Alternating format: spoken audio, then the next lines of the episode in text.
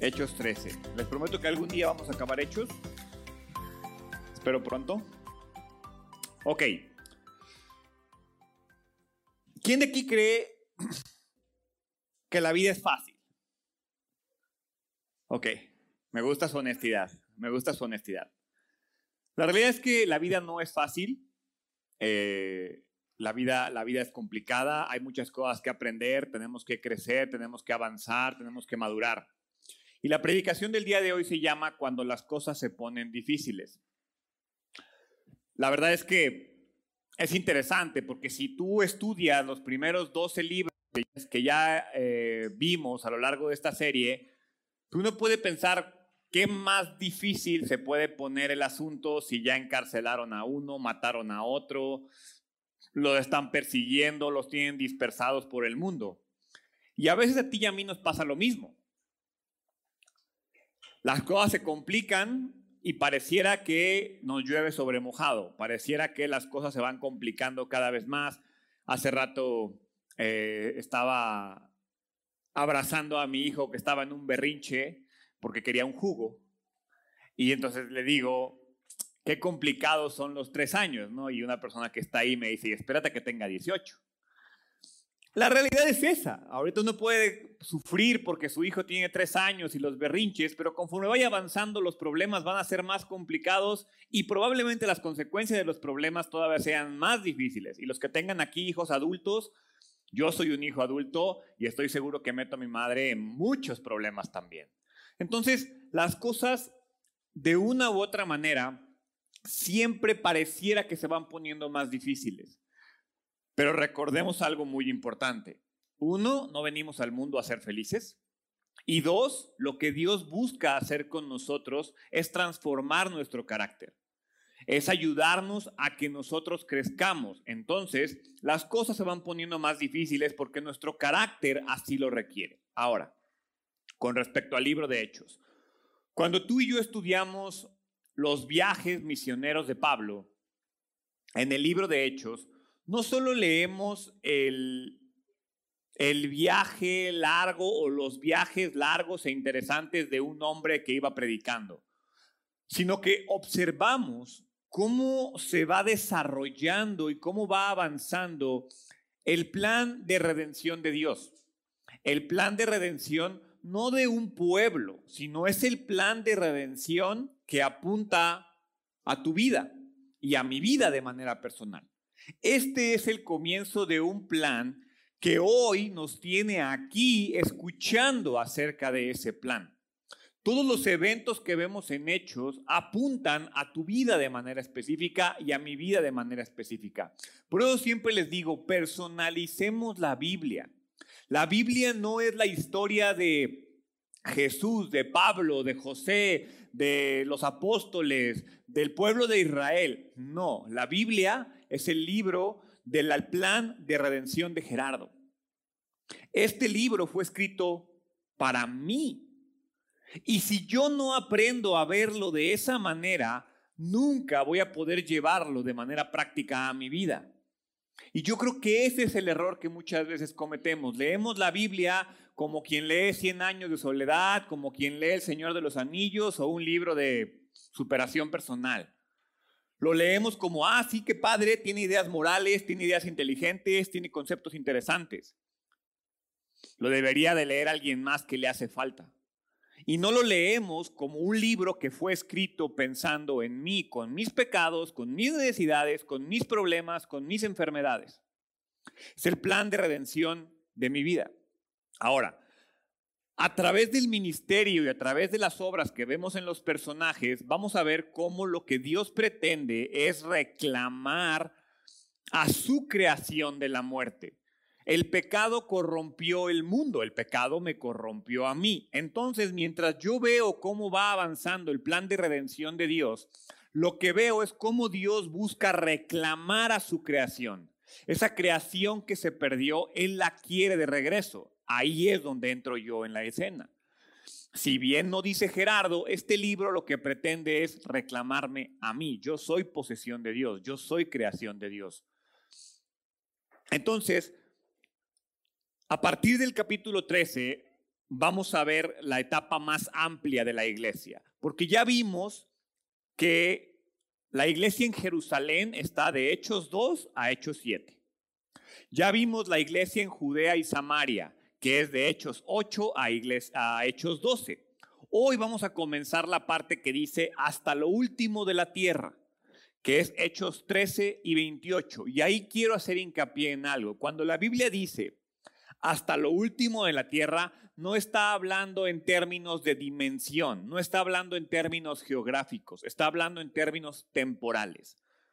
Es, y predicarán y harán discípulos en Jerusalén, en Judea, en Samaria y hasta que la tierra se termine, en todos los lugares, incluido yo. Cuando Jesús dijo, hasta lo último de la tierra tenía a Gerardo en mente.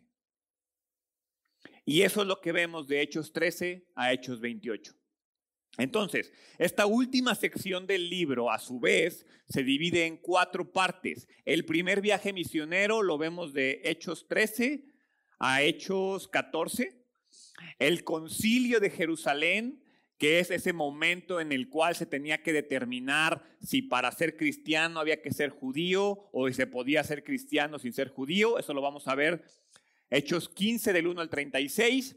El segundo viaje misionero lo vemos de Hechos 15:36 a Hechos 18:22 y el tercer viaje misionero lo vamos a ver de Hechos 18:23 a Hechos 20 versículo 2. Entonces el día de hoy vamos a comenzar con la historia del primer viaje misionero. Ahí partimos. Antes de verlo, es importante que tú y yo entendamos acerca de lo que les decía ahorita de cuando la vida se pone difícil. Es que sí, es, es muy importante que tú y yo aprendamos a mantener un equilibrio. ¿Y a qué me refiero con un equilibrio? Tenemos que mantener el equilibrio entre el optimismo que nos debe dar el ser creyentes y el realismo, que es Dios no me va a sacar a todas mis broncas.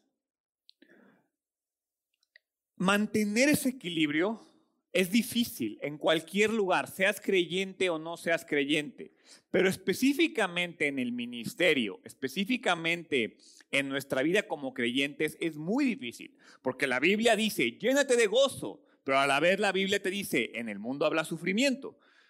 Entonces dice, a ver Dios, pues ponte de acuerdo, ¿no? O me quieres gozoso o me quieres sufriendo. Yo te puedo decir, pues la respuesta que no te va a gustar escuchar es, te quiero gozoso en el sufrimiento. Y eso no está tan padre. Tenemos que aprender a encontrar cuál es ese equilibrio. Entonces, uno puede imaginarse las cosas, uno puede idealizar las cosas. Y es más, si apenas estás empezando a caminar en el ministerio, o en, deja tú en el ministerio, en la fe, te vas a dar cuenta cómo al principio pasas por esa etapa donde, ay, se siente bien bonito. Y entonces idealizamos las cosas y pensamos que las cosas van a ser de cierta manera, pero más temprano que tarde, las dificultades, la decepción, la realidad de la vida en el mundo se hacen presentes. ¿Cuántos de aquí han sido lastimados por otro creyente? ¿Cuántos de aquí han sido lastimados por otra iglesia? ¿Cuántos de aquí han sido lastimados por un pastor o por un líder? Entonces, Desafortunadamente esa es una realidad que existe. Ahora, la pregunta es, ¿dónde está ese equilibrio? ¿Dónde encuentro el balance? Porque como creyente, se supone que como creyente yo entiendo que los tiempos difíciles son tiempos de crecimiento, son tiempos de preparación, son tiempos de, llamémosle, entrenamiento, ¿sí? Pero tampoco puedo vivir esperando que todo va a salir mal. O sea, sí, creo y sé que voy a sufrir, pero tampoco puedo vivir esperanzado y gozoso en Dios, hazme sufrir y me autoflagelo y no, así tampoco se puede vivir, no es sano. El equilibrio se encuentra en una cosa que le voy a llamar idealismo saludable. ¿Sí? ¿Qué es el idealismo saludable? Para podérselos explicar, primero tengo que explicarles qué es el idealismo no saludable. El idealismo no saludable es aquel que espera que todo salga bien, que todo lo puedo en Cristo que me fortalece, que estoy en Cristo y Dios me resolverá todos mis problemas, que voy caminando de victoria en victoria y jamás nada me podrá tumbar. Y yo les pregunto, ¿en serio es verdad eso? ¿En serio como creyentes nada malo nos pasa? ¿En serio como creyentes todo es felicidad? El idealismo no saludable es ese momento que yo creo que si te has casado podrás identificar, ese momento en el que piensas que te vas a casar y todo va a ser bien sobre hojuelas y va a ser un momento muy feliz y todo va a estar muy, muy padre y jamás vas a tener un problema con tu pareja y te das cuenta que en la luna de miel ya te estás peleando porque a él le gustan las cosas de cierta manera y a ti te gustan de otra manera. Miren, yo cuando Sari y yo estábamos planeando nuestra luna de miel, ahí empezaron los problemas. Yo quería estar echado en un camastro en el sol, ella quería caminar por toda la playa y por toda la ciudad. Y pues, tuvimos que encontrar un equilibrio. Pero el idealismo no saludable es esperar que todo va a estar bien. les digo, es la pareja que está por casarse y cree que todo va a estar bien.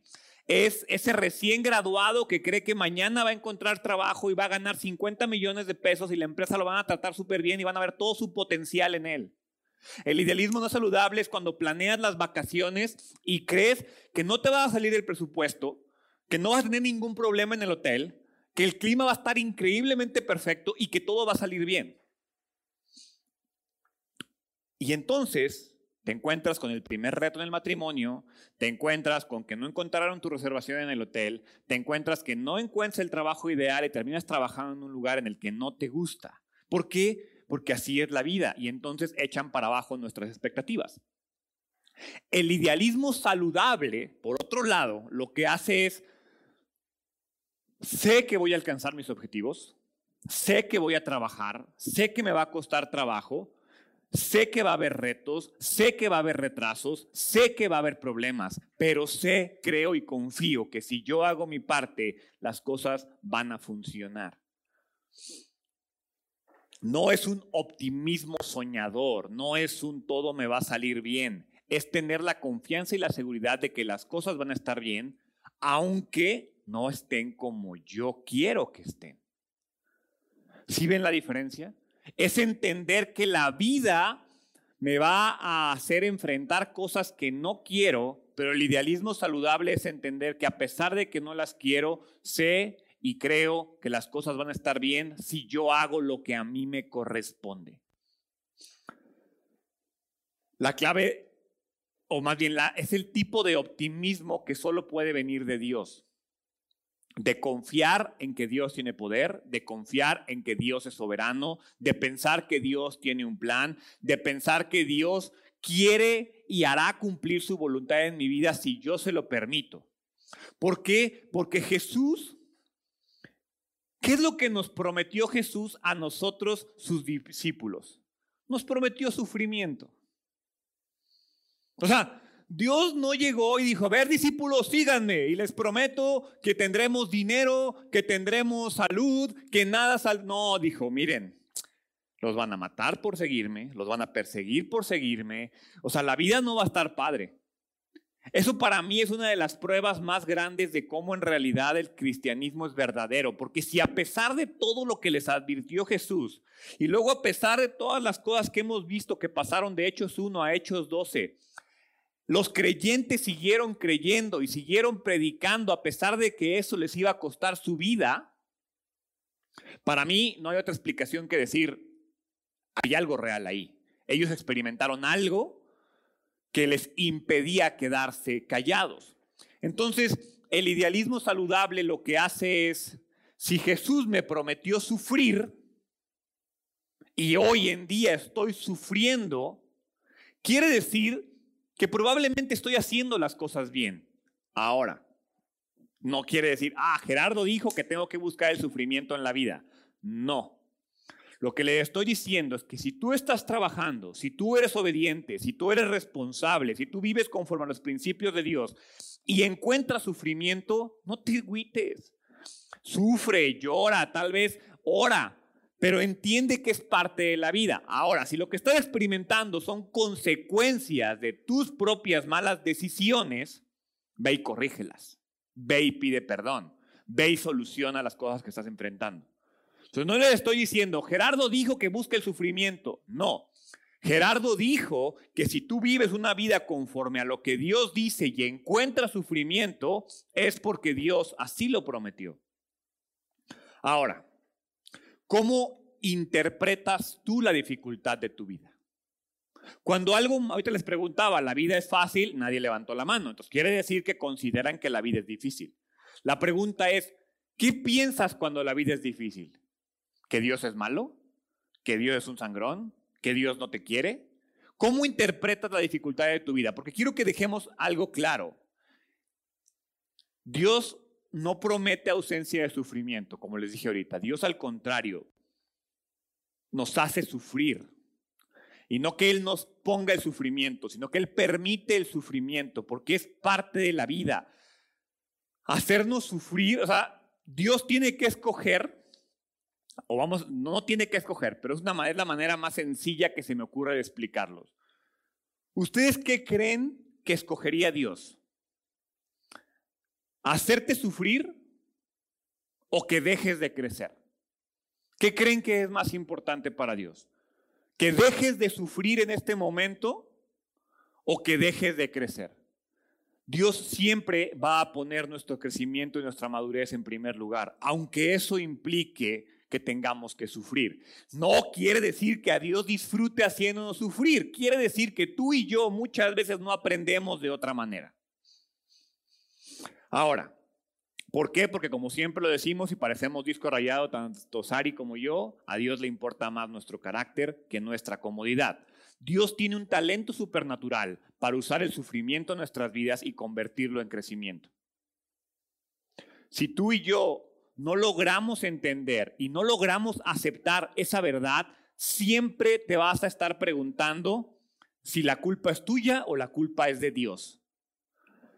Ahora, cuando Saulo cuando Bernabé, cuando su equipo de, de, asistentes que fueron a estos viajes misioneros y se dispusieron a salir de Antioquía, ellos tenían poca, si no es que una nula idea de lo que se iban a enfrentar en el camino. Y para mí eso es obvio. Y eso es lo que muchas veces pasa en nuestras vidas. Vamos a ponernos en los pies de Saulo y Bernabé. Imagínate que Dios les dice, miren chavos, este va a ser lo que les va a pasar. Van a ir y van a ir a predicar fuera de Antioquía y van a naufragar, los van a encarcelar, los van a golpear, los van a perseguir, los va a morder una serpiente, casi los van a dar por muertos.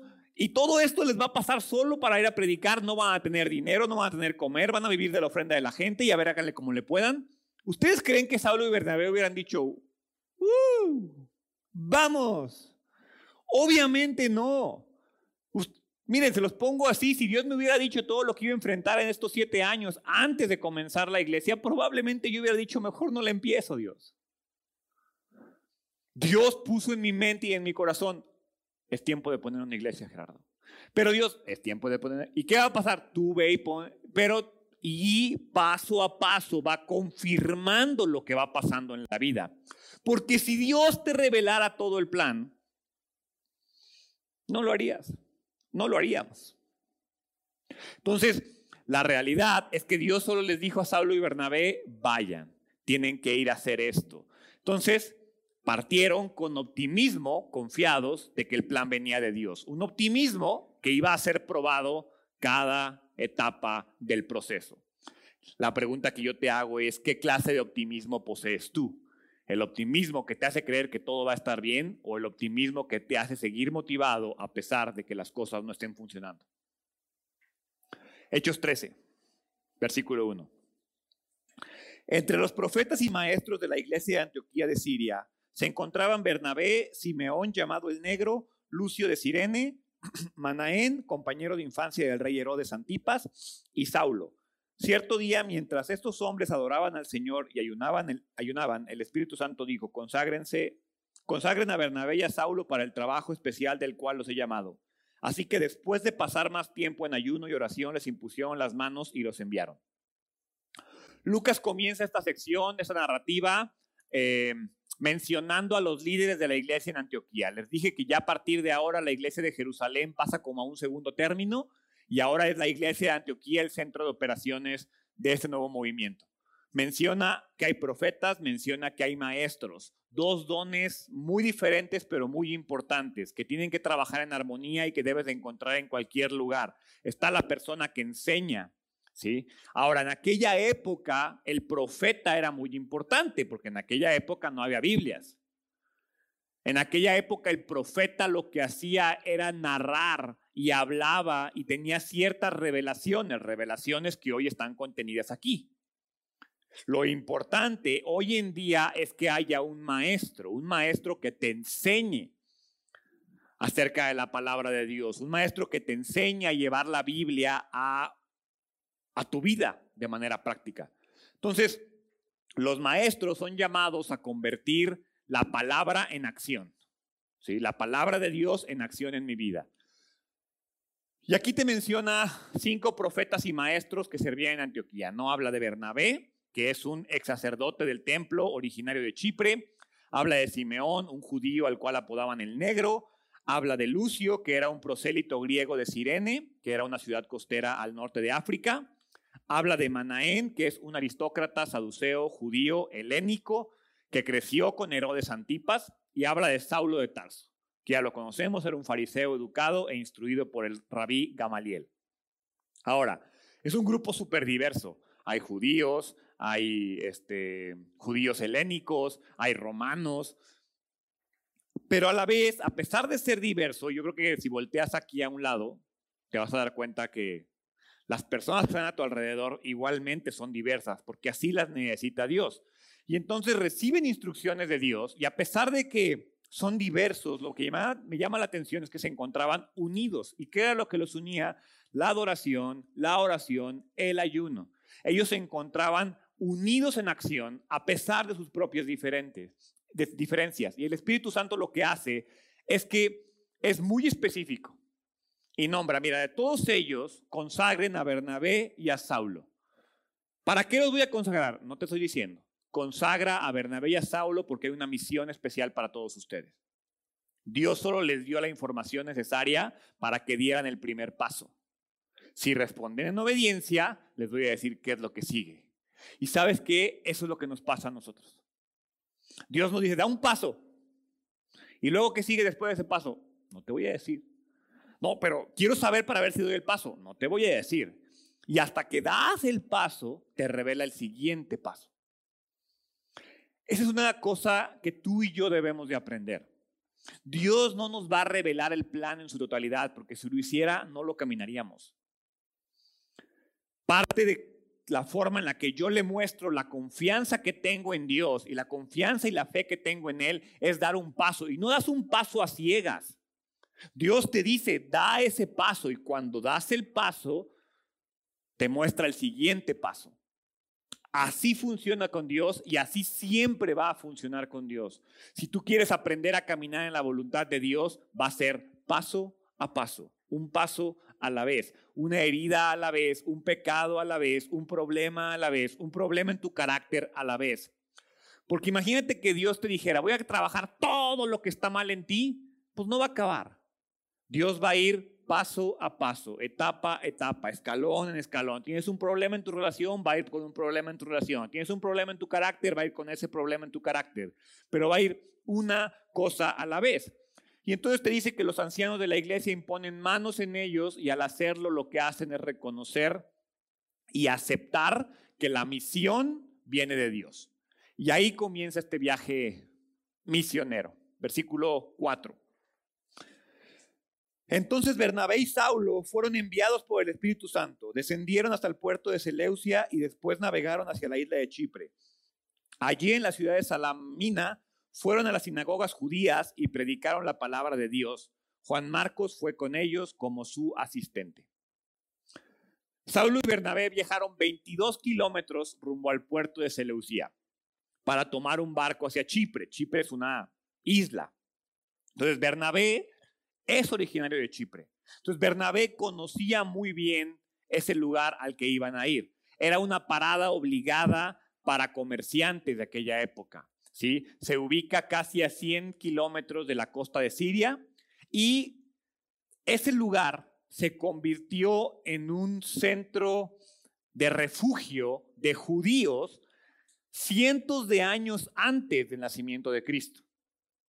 Si tú por curiosidad has ojeado el libro de los Macabeos, que es uno de los libros considerados apócrifos de la Biblia, te vas a dar cuenta que hubo muchos asentamientos judíos en la isla de Chipre.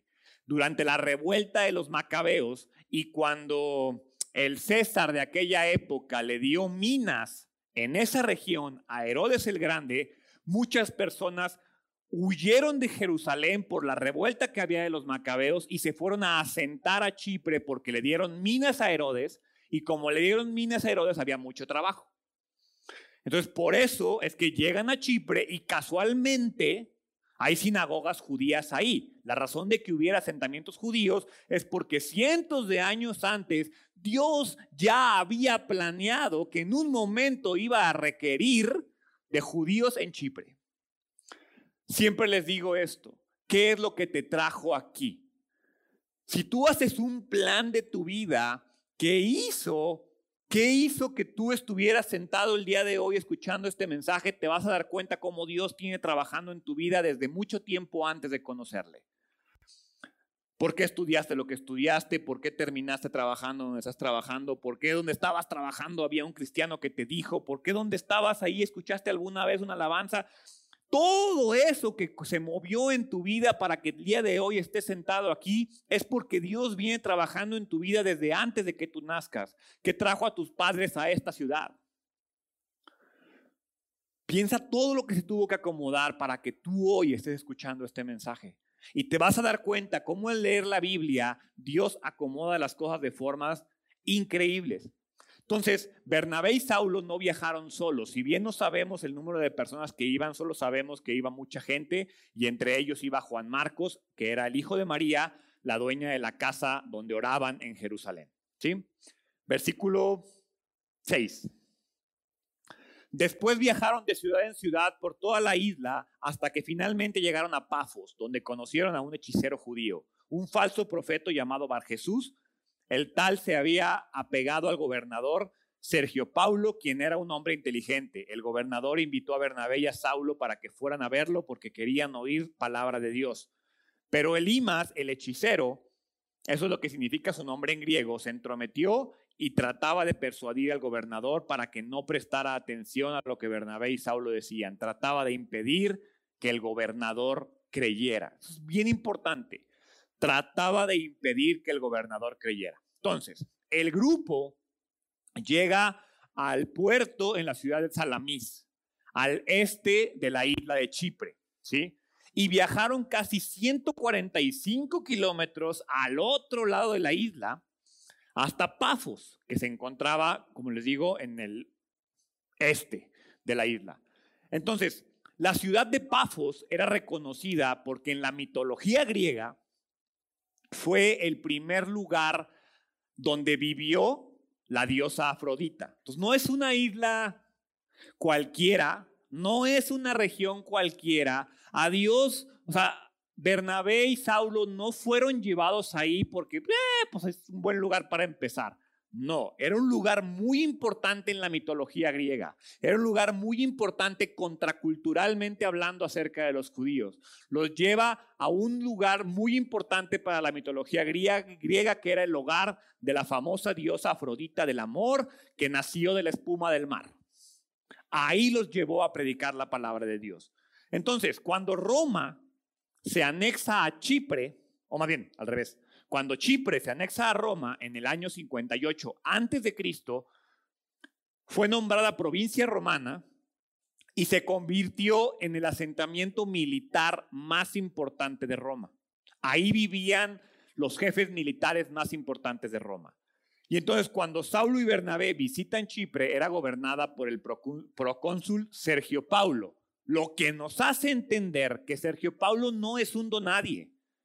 Si él está gobernando Chipre, el asentamiento militar más importante, es porque seguramente Sergio Paulo era un aristócrata romano importante que iba en ascenso.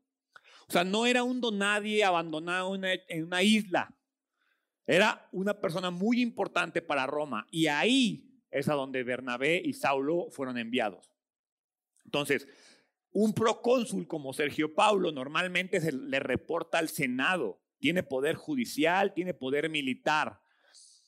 Esto indica que Sergio Paulo era muy importante. Y tú a veces piensas cómo es posible que Roma se haya cristianizado.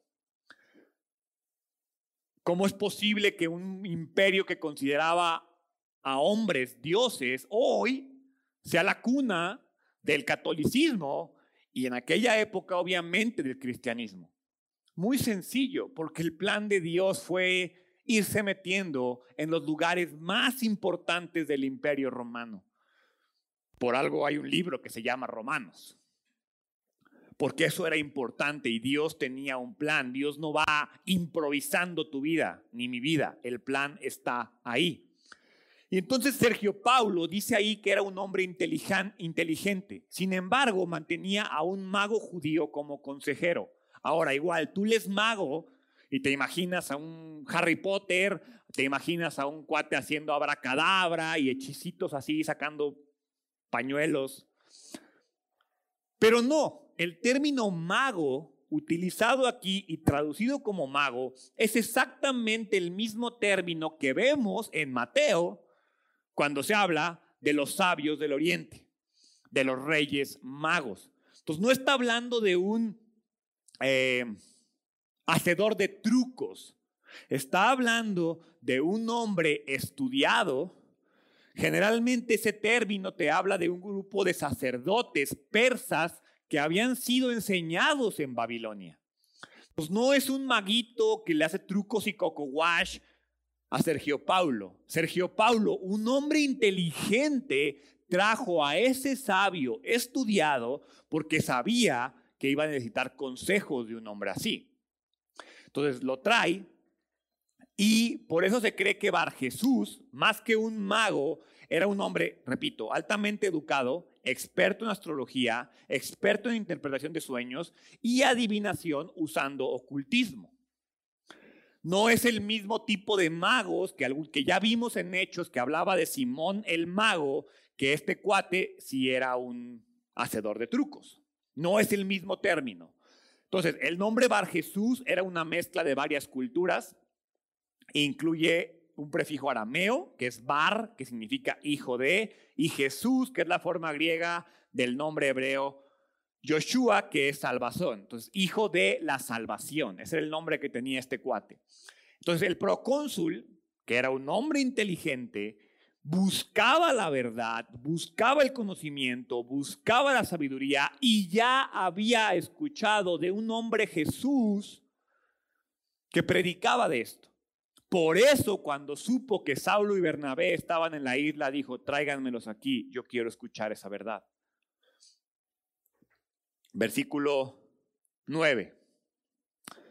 Saulo, también conocido como Pablo, primera vez que aparece el nombre de Pablo, Saulo, también conocido como Pablo, fue lleno del Espíritu Santo y miró al hechicero a los ojos. Luego dijo, tú, hijo Pablo, lleno de toda clase de engaño y fraude y enemigo de todo lo bueno, nunca dejarás de distorsionar caminos verdaderos del Señor. Ahora mira, el Señor ha puesto su mano de castigo sobre ti y quedarás ciego. No verás la luz del sol por un tiempo. Al instante neblina y oscuridad cubrieron los ojos del hombre y comenzó a andar a tientas mientras suplicaba que alguien lo tomara de la mano y lo guiara. Cuando el gobernador vio lo que había sucedido, se convirtió, pues quedó asombrado de la enseñanza acerca del Señor. Por primera vez en la narrativa, Lucas llama a Saulo de Tarso Pablo. El nombre griego es Paulos, un término romano que básicamente significa pequeño humilde. En ese momento Pablo se convierte en el máximo referente del cristianismo y en ese momento la Biblia lo reduce al más pequeño y el más humilde. Entonces, de alguna manera es la primera confrontación que el apóstol tiene con el mal personificado. Esta escena para mí es una metáfora muy acertada de todo el ministerio de Pablo. Un hebreo predicando el Evangelio a un gentil, mientras alguien le susurra mentiras a ese gentil con el afán de que no crea. Y eso es lo que tú y yo experimentamos. Un cristiano te habla de la palabra de Dios mientras el mundo a tu alrededor te está diciendo eso es pura blasfemia, eso no sirve, es una tontería. Me llama la atención cómo la primera experiencia de Pablo es una experiencia con la cual tú y yo nos podemos relacionar. Una persona de un lado te está diciendo la verdad, mientras el mundo te está diciendo que esa verdad es una mentira. Porque al mundo no le importa que creas lo que quiere. Al mundo lo que le importa es que tú no creas en la verdad. Puedes creer si eres budista, energético, si crees que tú manifiestas las cosas. Todo lo que tú creas, el mundo estará conforme. El problema es cuando decides creer en Jesús. Ahí sí se oponen a tu verdad. Ok. En este punto, lo que me gusta es que el enfrentamiento es directo. Pablo no se anda con rodeas. Directamente va con el falso profeta. Como les dije, su nombre es Bar Jesús, hijo de la salvación. Y Pablo, ¿qué le dice? Hijo del diablo. En términos de carácter, Bar Jesús era un hombre patético, era en términos de moralidad, era un hombre que representaba la maldad. Y la pregunta de Pablo es directa. Nunca dejarás de distorsionar los caminos verdaderos del Señor. Lo confronta, deja de decir mentiras. Habla con la verdad. El Espíritu Santo envió a Pablo y a Bernabé a limpiar el camino que Cristo necesitaba para poder salvar a los gentiles. Y esa es nuestra función. Nuestra función no es convertir gentiles. Nuestra función no es hacer que una persona crea. Mi función es quitar los obstáculos del camino para que Jesús pueda actuar en la vida de una persona. ¿Y sabes cuál es lo que pasa? Tú y yo a veces nos convertimos en el principal obstáculo para que Jesús actúe en mi esposa, en mis hijos, en mi familia.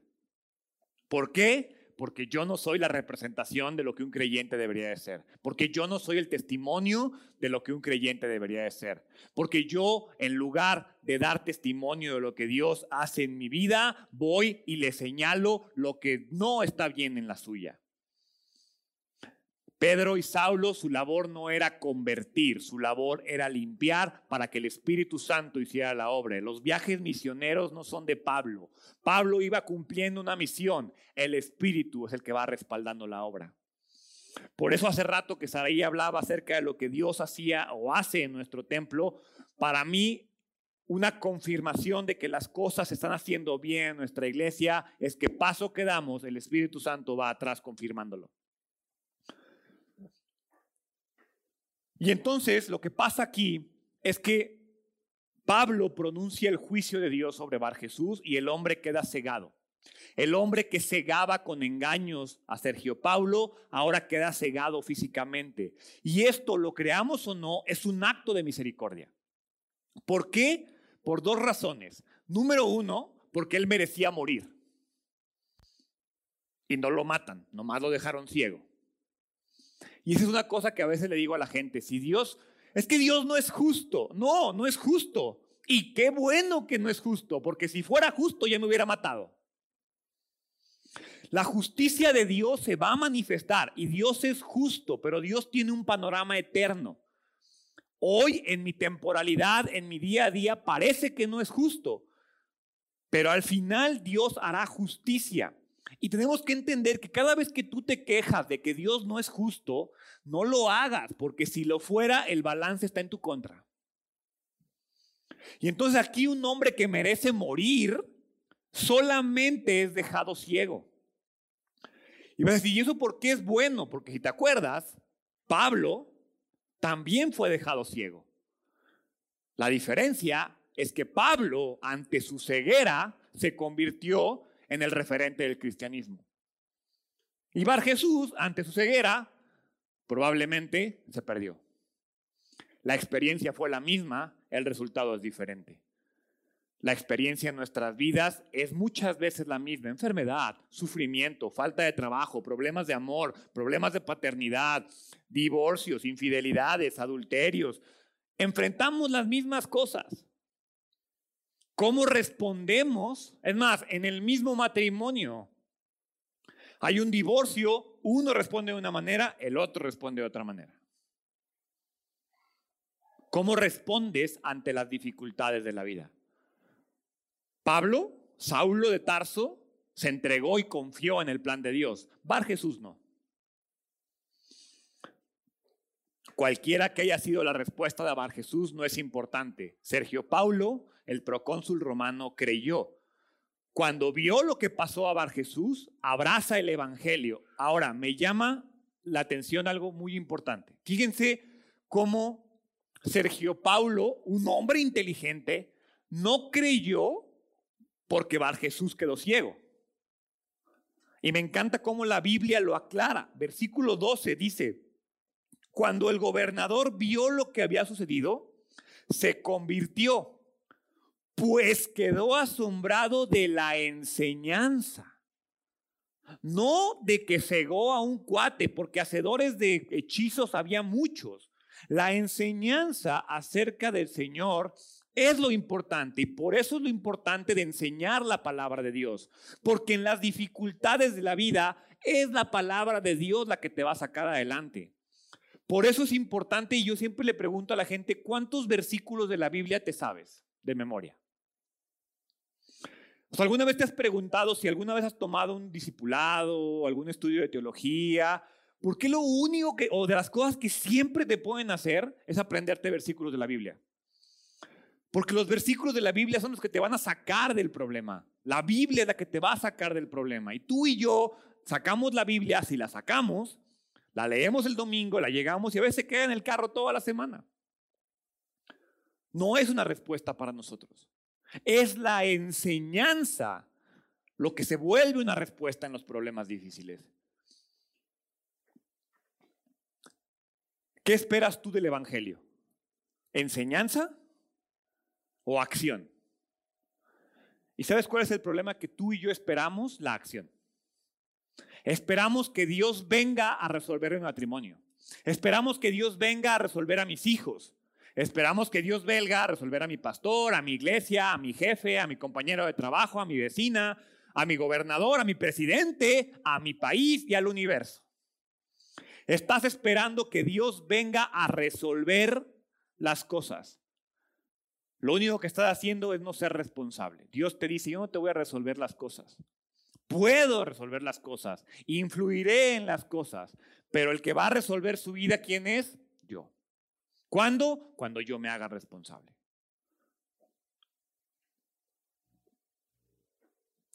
Es de llamar la atención que no volvemos a escuchar nada acerca de este procónsul, pero seguramente cosas importantes habrán pasado porque Roma termina convirtiéndose al cristianismo. Versículo 13.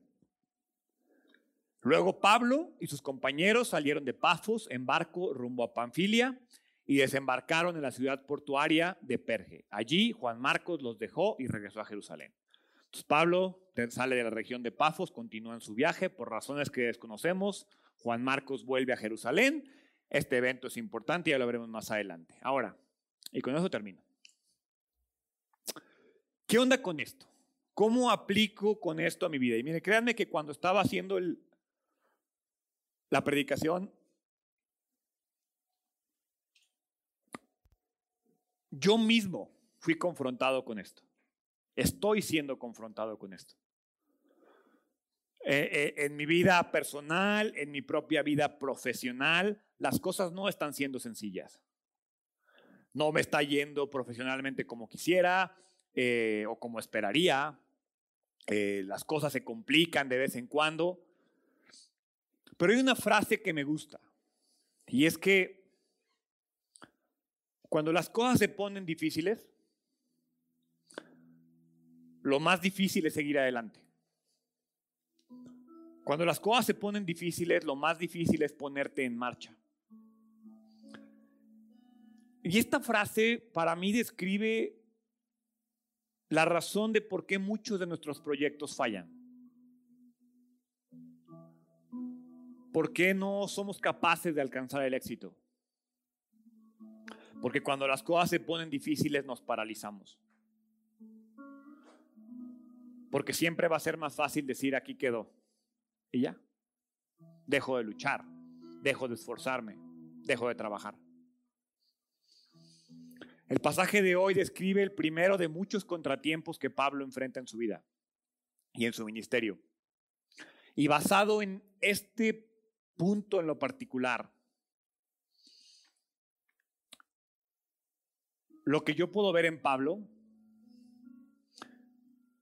y lo que yo mismo he experimentado en mi vida como pastor, como padre, como profesionista, es que no puede haber un logro en mi vida si yo no estoy determinado a lograrlo. Pablo estaba determinado a seguir adelante, a dar su vida por la misión que Dios le había dado. ¿Tú estás determinado a seguir adelante? ¿Estás determinado a que tus hijos se conviertan en hombres de Dios o mujeres de Dios? ¿Estás determinado a tú mismo entregarle tu vida a Cristo de la manera correcta? Porque si no hay determinación personal, el logro no se va a dar. Parecería obvio, pareciera obvio. Pero ¿qué tanto quieres lo que quieres? Entre tú y tus objetivos, entre yo y mis objetivos, hay una montaña de obstáculos gigantesca, inmensa. Dificultades, peligros, decepciones, personas que te critican, personas que quieren robarte el entusiasmo. Habrá momentos donde crees que, la, que no vale la pena el esfuerzo.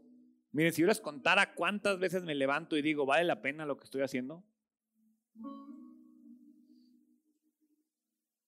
Y si a esto le agregamos que la recompensa es intangible, se pone peor.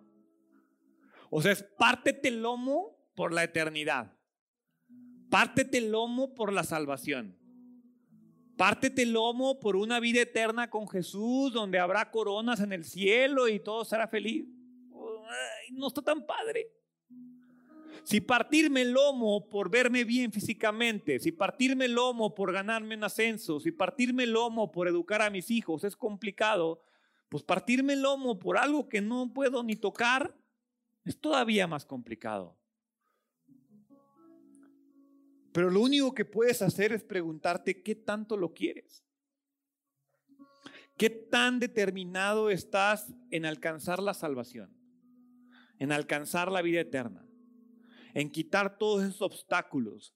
¿Sabes qué es lo peor? Que muchas veces el obstáculo más grande es uno mismo. Soy el estorbo más grande para Dios en mi vida. Porque quiero hacer las cosas a mi manera. Porque quiero que las cosas funcionen como yo digo. Y me convierto en el principal obstáculo entonces no puede haber logros en mi vida si no hay determinación para obtenerlos. Y número dos, y este es el más importante, no hay carga lo suficientemente pesada que Cristo no pueda cargar. Yo vi a Pablo a lo largo de toda su vida descansar en esa verdad. Y yo hoy, de manera personal, tengo que aprender a descansar en esa verdad. En que no hay cosa que me pueda pasar en lo personal, en mi familia, en lo laboral, en lo económico, que Dios no pueda cargar.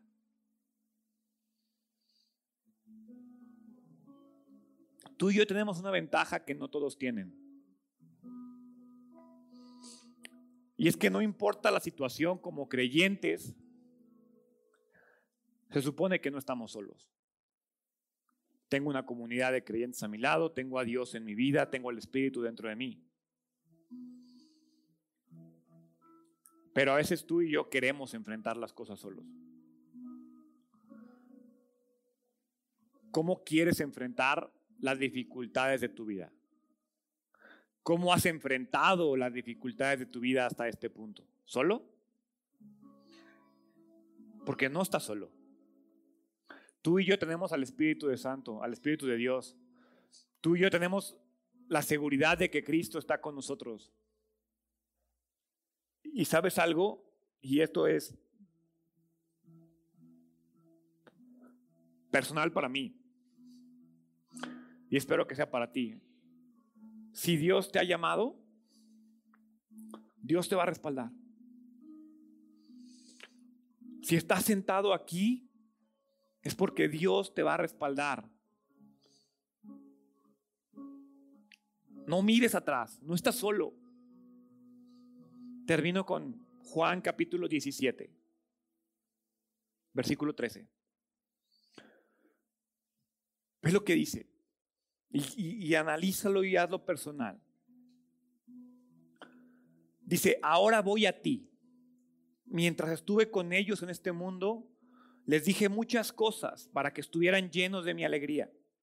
Les he dado tu palabra y el mundo los odia, porque ellos no pertenecen al mundo, así como yo tampoco pertenezco al mundo. No te pido que los quites del mundo, sino que los protejas del maligno. Al igual que yo, ellos no pertenecen a este mundo. Hazlos santos con tu verdad. Enséñales tu palabra, la cual es verdad. Así como tú me enviaste al mundo, yo los envío al mundo y me entrego por ellos como un sacrificio santo, para que tu verdad pueda hacerlos santos. No te pido solo por estos discípulos, sino también por todos los que creerán en mí. Ahí estoy yo, ahí dice Gerardo, ahí dice Saraí, ahí dice Uciel, ahí dice Paulina, ahí dice Arturo, ahí dice Marta, ahí dice Daniel, ahí dice tu nombre. No pido solo por estos discípulos y también por todos los que creerán en mí, por el mensaje de ellos. Te pido que todos sean uno, así como tú y yo somos uno. Es decir, como tú estás en mí, Padre, y yo estoy en ti. Y que ellos estén en nosotros para que el mundo crea que tú me enviaste. Solos no estamos. No hay por qué enfrentar las cosas solos. Si Dios me llamó a caminar una vida con Él, Dios va a respaldar mi vida con Él. Esa es mi confianza, esa es mi seguridad y espero que sea tu confianza y tu seguridad. Pero lo que tienes que responder primero es qué tanto lo quieres. ¿Qué tanto quieres esa vida? Porque si tu respuesta es, eh, pues está padre, no sirve de nada. Tienes que quererlo con todo tu ser, con toda tu alma, con toda tu mente y con todo tu corazón, estar dispuesto a enfrentar todo y después tener la seguridad de que Dios está contigo y Dios te respalda. Eso fue lo que hizo exitoso el viaje de Pablo y esa es la razón por la cual tú hoy estás sentado aquí. ¿Por qué no cierras tus ojos? Dios, te doy gracias. Gracias porque eres bueno con nosotros, Padre. Gracias porque sé que tú me respaldas Gracias porque sé que he sido llamado por ti y tú respaldarás todo lo que enfrentaré, Padre. Te pido que me ayude a ser diligente, a ser trabajador, a vivir confiado de que tengo la seguridad de que tú actúas en mi vida, Padre.